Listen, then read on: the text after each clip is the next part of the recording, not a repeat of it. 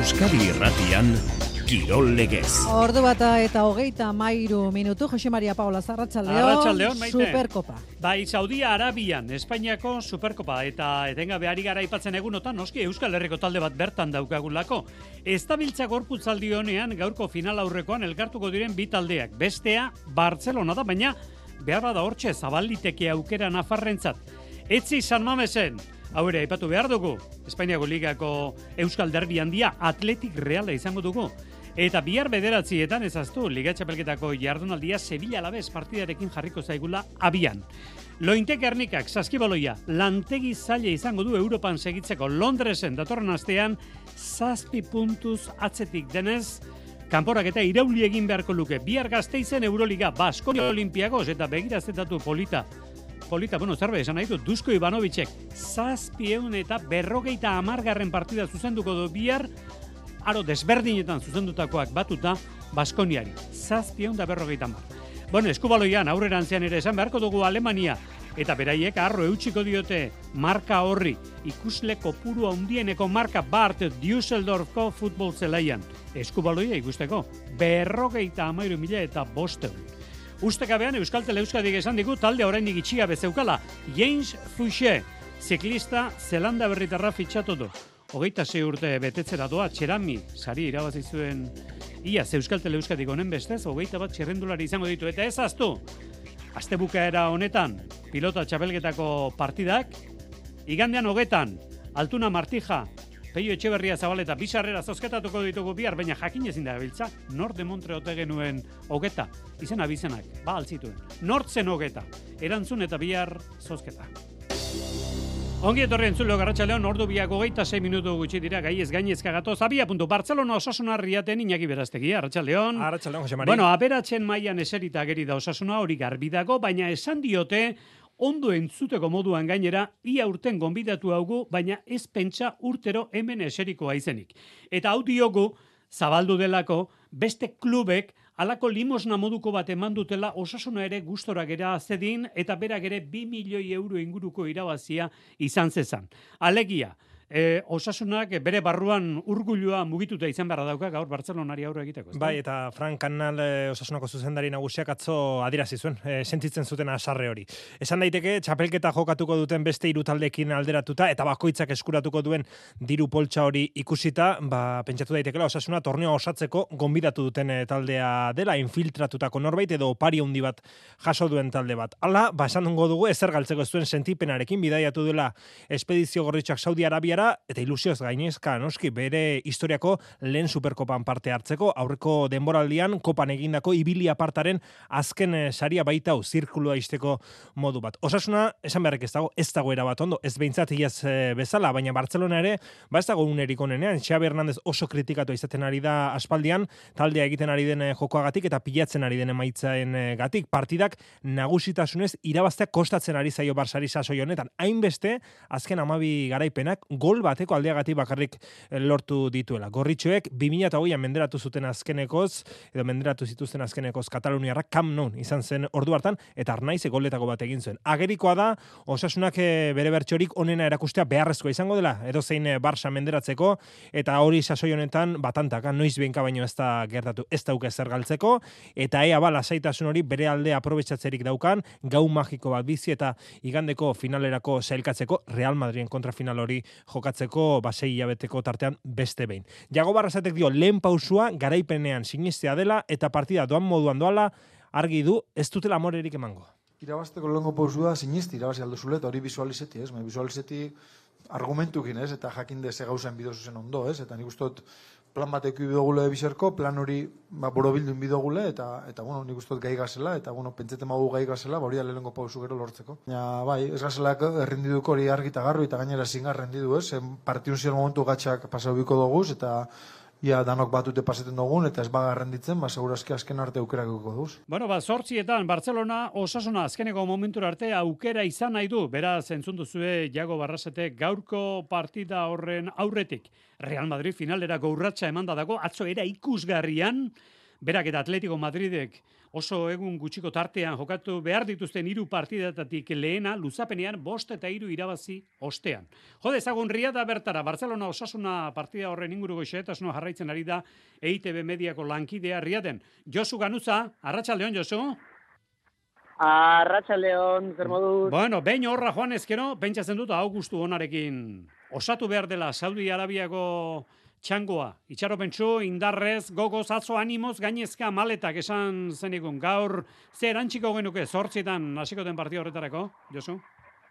Ba, nik esanen nuke, e, bueno, zaleak nekatuta iritsi direla, birai luzea izan dute, gaur iritsi dira, iritsi da zaleen e, gehiengoa, laurun eta berrogeita mar bat zale iritsi dira gazteiztik e, abiatutako biegazkinetan, baina bueno, nekatuta baina ilusioz gainezka ikusi ditugu eta bueno, pila kargatzeko goz partidara partidara etortzeko eta nik dut hori bera ere gertatzen zaiela jokalariei, ez? Ira iluzio izan ostean eta bueno, pixkate mentalizatu ostean eta zoko menduaren ostean bada jokalariak dagoeneko ba, gogotsu daudela eta ez dakit, ez? E, Iruñetik ateratzerakoan sentsazioa zen, ba, Superkopa eh, hor erdian, ez? Agertu den txapelketa moduko bat da, ia, ia, e, bueno, behin bat, noiz baitez, e, entratzeiaren batek esan du, ja, e, udako txapelketa bat dela, eta sentsazio hori ematen du, baina, egia da jokalariak e, hotelean ikusita eta entrenamenduan ikusita, eta jekin hitz egin da, ba, pixkate motivatuagoak ikusten ditugula, eta motivazio hori izan daitekela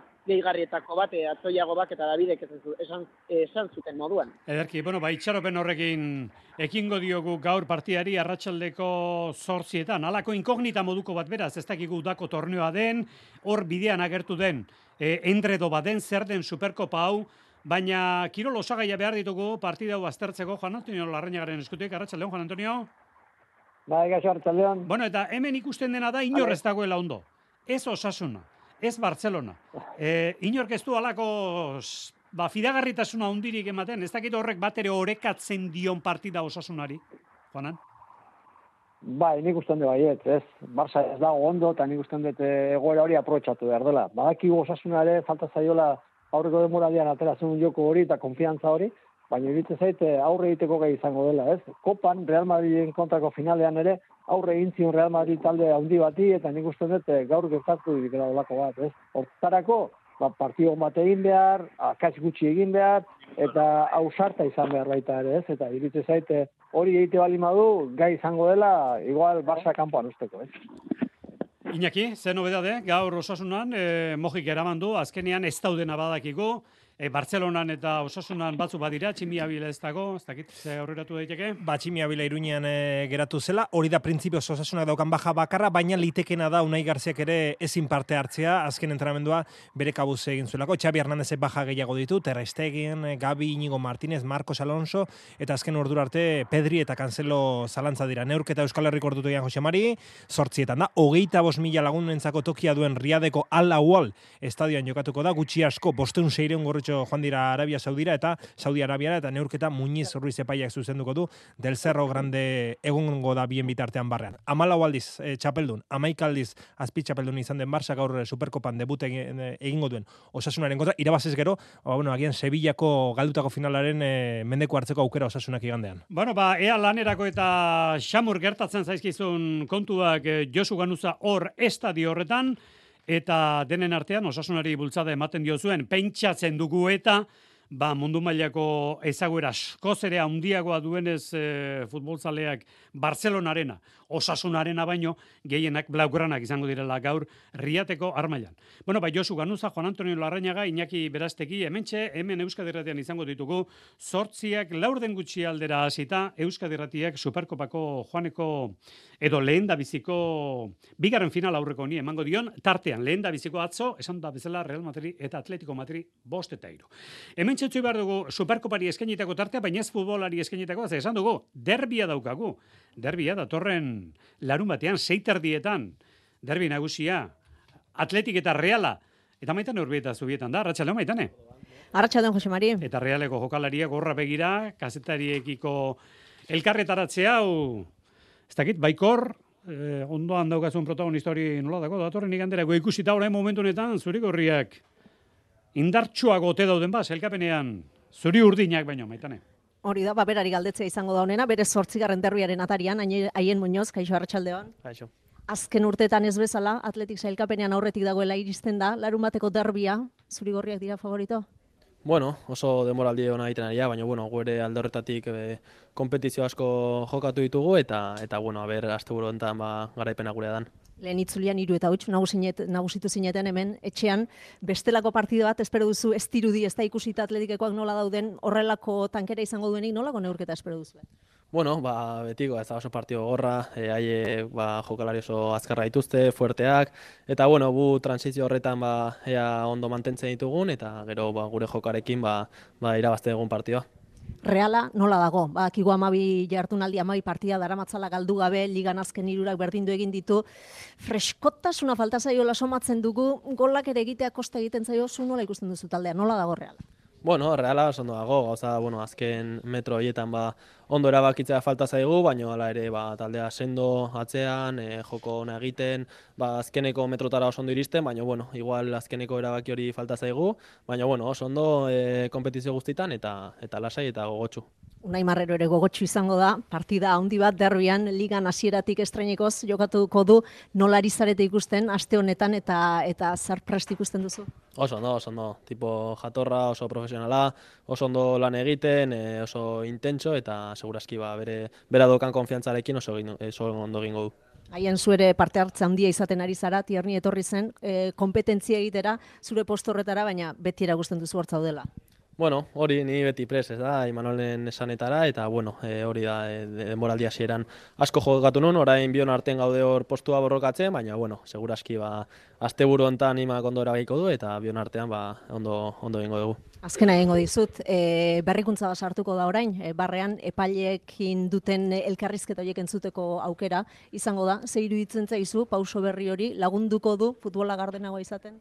Bueno, espero dut, ez da, transferentzia gehiokitza futbolak, batez ere arlo horretan, ba, denok jakiteko nola hitz egiten duten, lonan lan egiten duten, eta, pues, bueno, denontzat uste dut ondo etorriko zeugula. Mila eskerraien eta sorte hon larumaterako. Herrik asko.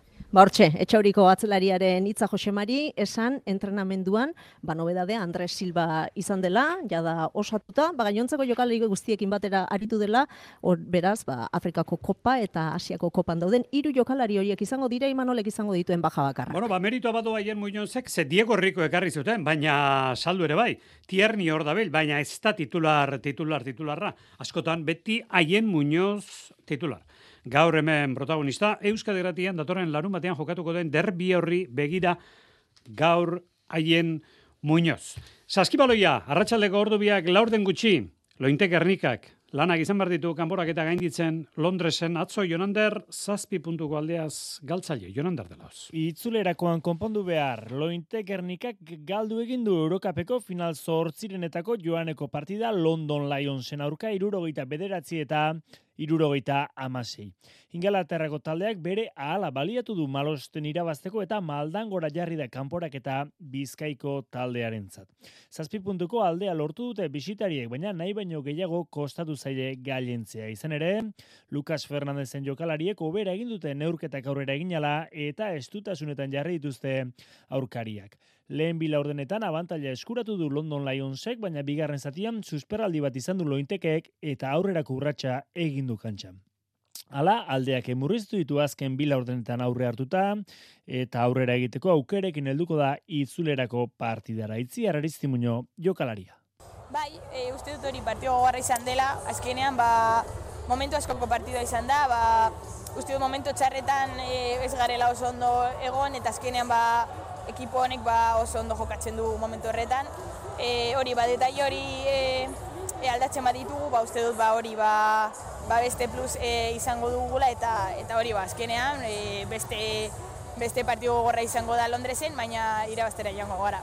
Lointek Gernikak gaur zortzi jokatuko du itzulerako norgehiagoka Londresko Cooper Box arenan iluntzeko zortzietan hasi. Bilbo basketek irugarren garaipena eta ez e, edozi modutan gainera hogeita amabi puntuko aldeaz atzo Bulgarian eta Euroliga ate joka bihar Baskonia Olimpiakos zortzi terrietan Baskoniak amar garaipen ditu Olimpiakosek bat gehiako.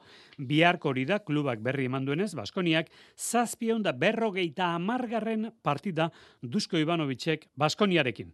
Gaur osteguna izanik, asteko historioa, asteko gaia zein den jakiteko gogoz gara. Patxi Brinon etxezarreta Leon Patxi?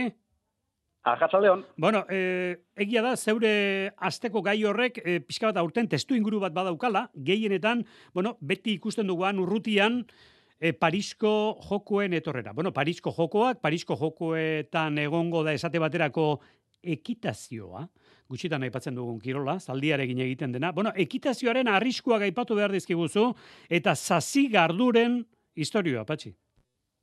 Bai, gaur eh, zazi gardo gen historioa kontatu nahiko nuke.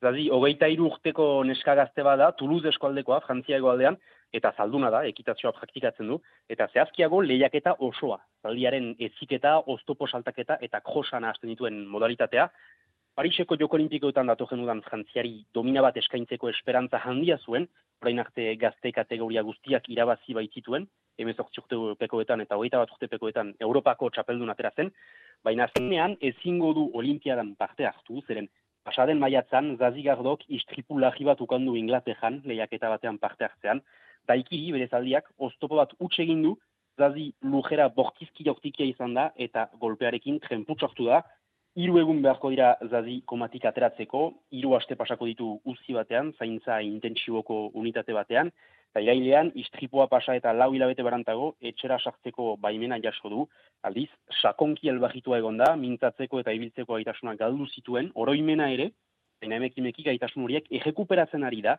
gaur egun zortzi hilabete pasa istripua gertatu zenetik, eta frantsesa eta inglesa errekuperatu ditu, gorputzaren eskuineko aldean motrizitatea berreskuratu ere, baina ezke jaldean ez ahunt, ibiltzen alda, igerika egiten aldu bizkarreina, baina korrikarik ez, eta zaldi gainera ezin du Bueno, gutxitan aipatzen dugu, ez dakit sekula e, kurso honetan behintzat ez dugu aipatu izan guk ekitazio oso gutxitan.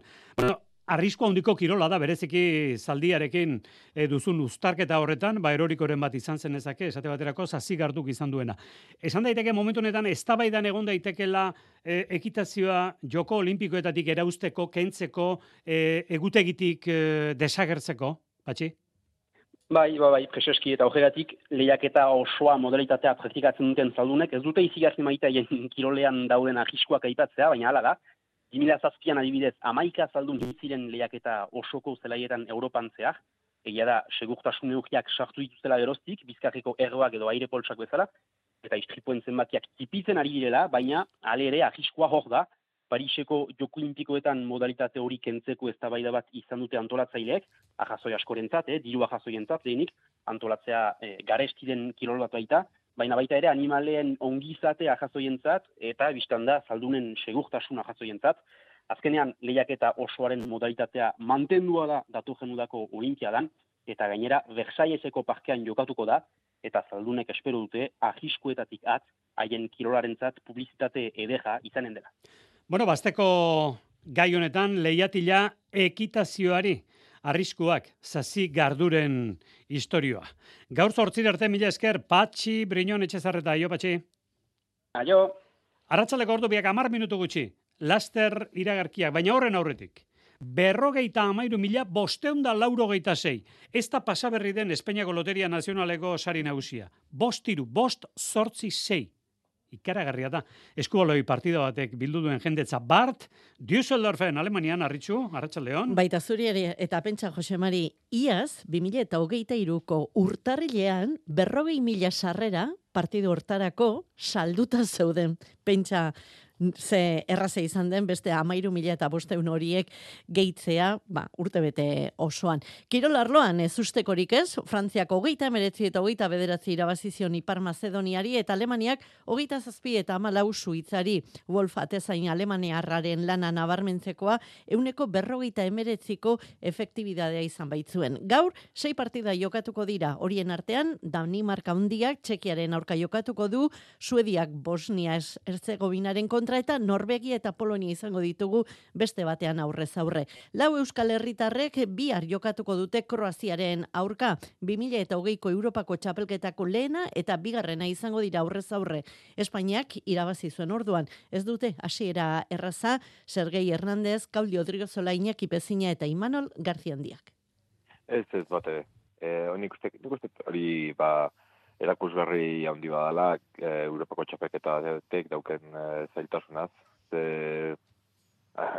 oin dela irurteko finala lehen partida ez. Eta or, handik aurrea, ba, bueno, e, igual e, Rumania eta Austria gure taldeko beste bi e, taldek ez daukie horremesteko izena, o ez due horremesteko e, emaitzaik lortu azken urtetan, baina ez die bat errezak izango, eta hori ba, asteko bakarri da, zer lehen multzoa besteik ez da. Ba, multzoa, aipatu dugu bezala, Espainia, Kroaziak, Erromaniak eta Austriak osatuko dute. Bertako Txapela, eskolariak, bertakoak dira. Gureak, bertako bezala, igogailuen mantentzelan zerbitzua eskaintzen duen bertako enpresa. Bertako pertsonei lana eman eta bertako kauza sozialak babesten dituena. Aurrekontu eskatu eta satos bertakora. Bertako, liderrak zuri esker. Bertako Ez nuen inoiz pentsatuko estaldura ona izango nuenik? Bagasarrin, txindokin eta larunen baita gorbeiaren egalean, ernion edo izen ere. Euskaltelekin estaldurarik zabalena eta giga mordo bat dituzu. Aldatu orain Euskaltelera eta eskuratu giga mugagabeko bigarren mugikor linea bat doan. Amazazpi berrogeian, dendetan, naiz webgunean. Euskaltel, zer nahi duzu bihar. Kirol legez. Euskadi irratia pilotari bat ekarri nahi dugu onuntza, Iñaki hartola da.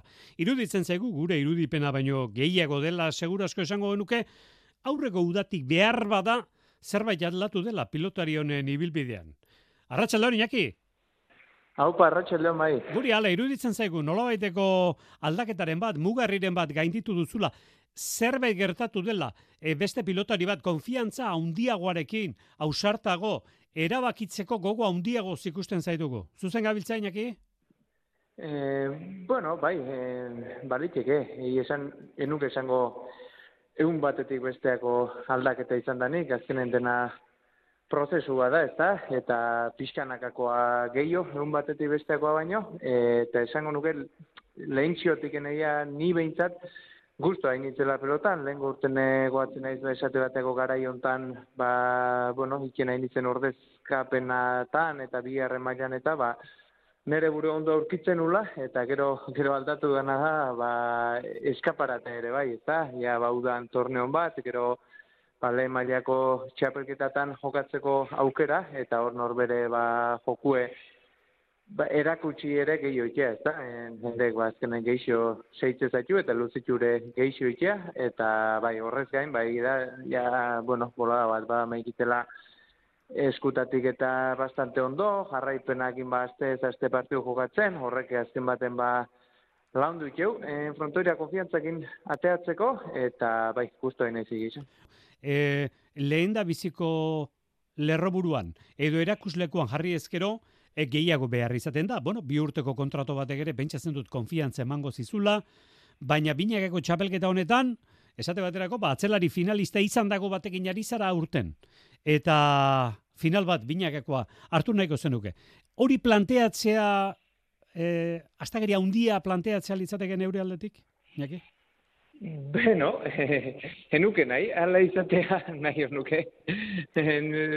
Zuzen bazen mitzat asmatuko batzen nu, baina bai egida. E, bueno, en, katedra galdetu ezko, segura esko, ba, favorito arten ezkala egon, ez da, e, hor finalen eoteko, baina geok sinistu behar daukeu, duei gabe, e, gaina ni usango nuke, zein pelotarik, onere esperientzia bintzatu ira, sinitzenetik, zein txapelketan aurretiken, beti daukezu, e, ilusioa behintzat, ilusioa eta esperantza behintzat lan bat itxeko, eta zertik ez hor aurren eoteko, eta gu duenik ez da hoi, hoi sinistuta ideala, jakitun geha oso zailera hola, oso bikote ba fuerte daude ez da, guain eba ikustea, e, nahiko ondo haitxuagatik, eta naiz gu ba, nahiko guztua dauden ikena ikan lanakin, ba ez gaude ba, txapelketako aurrenengo punten, ez da, horrek usteu ba kompetentzie, zenbatekoa da, baina, bueno, hoain digo asko dago ikusteko, edo zin gauz gertatzetu leike, eh, urtero eta sorpresan bat, eta ea, ea, ba, geona izan leiken. Txapelketa eta kontratua. eta 2000 eta hogeita bateko final jokatu etzen ura. Ni pentsatzen dut, oraindik ere, hogeita amar urte beteko dituzun urte honetan, orain hogeita bederatzira egin zaude, ez dakit, e, zatozen bideo honi aurrera begira ze, ze eskatzen diozun. Esan nahi da, e, horrela jarraitu eta bai hori guztia badakit, baina amets batzuk, helburu batzuk, izango dira frustrazio txiki batzuk, izango dira oraindik ere betetzeko moduan ikusten dituzunak. Aletuko dizkigu zubukatu horretik, horiek, inaki? helburu bat edo bai helburu bat baino gehiago behar bada ilusio bat edo da eta inolaz ere ba loak entzeiten ezer baina bai burun dauketela jokatu ez nun finalu ez da? Hoi bai zantzala pixkat ba inflexio puntu bat nire karreran bai ba, alde batetik ikusi nulako ba posible dala olako ba final bate iristea. Eta bestetik arantzabi hor dauket, ez da, nabilen urteotan, ba, oi burun da bilkitela nabi, ez da, gezurrik izango ba, unen baten ikiarri litzekela, ez da, berriz eh, ba, final bate edo iristea, gure partetik jarri berko dintza jarriko dugu, baina arte bezala ise, eta ea. Ba, eskarrik asko, Iñaki Artola, gaur hemenen kirolek ez, Euskadiratian, eskarrik asko, Iñaki. Vale, ez da ez errasko. Bai, ara, ez da ez errasko, hori, hori dio berriz, Iñaki. Orain. Bueno, Euskal Tele Euskadi, James Fouché, ziklista zelanda berritarra fitxatu du, hogeita sei urte beteko ditu, aurten, txera misaria irabazi zuen iaz taldeak hogeita bat txirrendulari izango ditu. Zertan da Europako pista txabelketa hori ere atzotik eh, jokan dugu, arritxu? Bai, ordu bietan hasiko dira gaurko lasterketak, eta ordu biak eta hogeita sortzian izango dugu abiaduran, Ekain Jimenez. Atzo, taldekako abiaduran parte hartu zuen, sortzigarren amaitu zuen, Espainiako marka berria egin zuten atzo emaitzarik onena, bainat garaiarrek lortu zuen taldekako jazarpenean zazpigarren sailkatu ziren. Bueno, pozik, urteko lehenbiziko kompetizioa Europe batean klasifikatu geha gutxinez. Gero lehenbiziko rondan belgek doblatzik dute eta horren izan dugu genuen guztia eman. Nik uste espazio duten pasatzen demo bien goneula. Genian oso azkar pasa dute eta gero bastante demo handia gure gainean eta orduan, bueno, algen un zeo zeo nik uste. Baina urte hasiera, nik uste talde gaztia geha eta hobetzen nahi gela. Eta ziortze izasi berriz, bederatzi garran zailkatuz. Bihar Sevilla alabez futbol partida dako, partida horren bezperan alabeze gaur atera du esanaz Joselu aurrelariak, egun Real Madriden ari da, ba, nonbait kalte ordainen bat eskatu dio alabesi kontratua han etentzuten, alabesek esan du ez diola euro bakar bat ere. Zor, Jose Leuri gaur, alabesek atera duen oarra, bihar bederazietan, Sevilla alabez, eta gaur bada ezpada anapurnara begira. Ze bos mila eta zeion metroko alturan gau egina da txikon, gaur zei milara igotzekoa da, eta behar bada albisteren bat, izan genezake ondorengo orduotan, ales txikon neguko igoera egin nahirik anapornan. Tartea gortu dugu, iluntzekoa badakizue, Zortziak laurden gutxi aldera izaten da, baina gaur beste kontu bat. Riatetik, Superkopako bigarren final aurregori Barcelona osasuna, gero arte.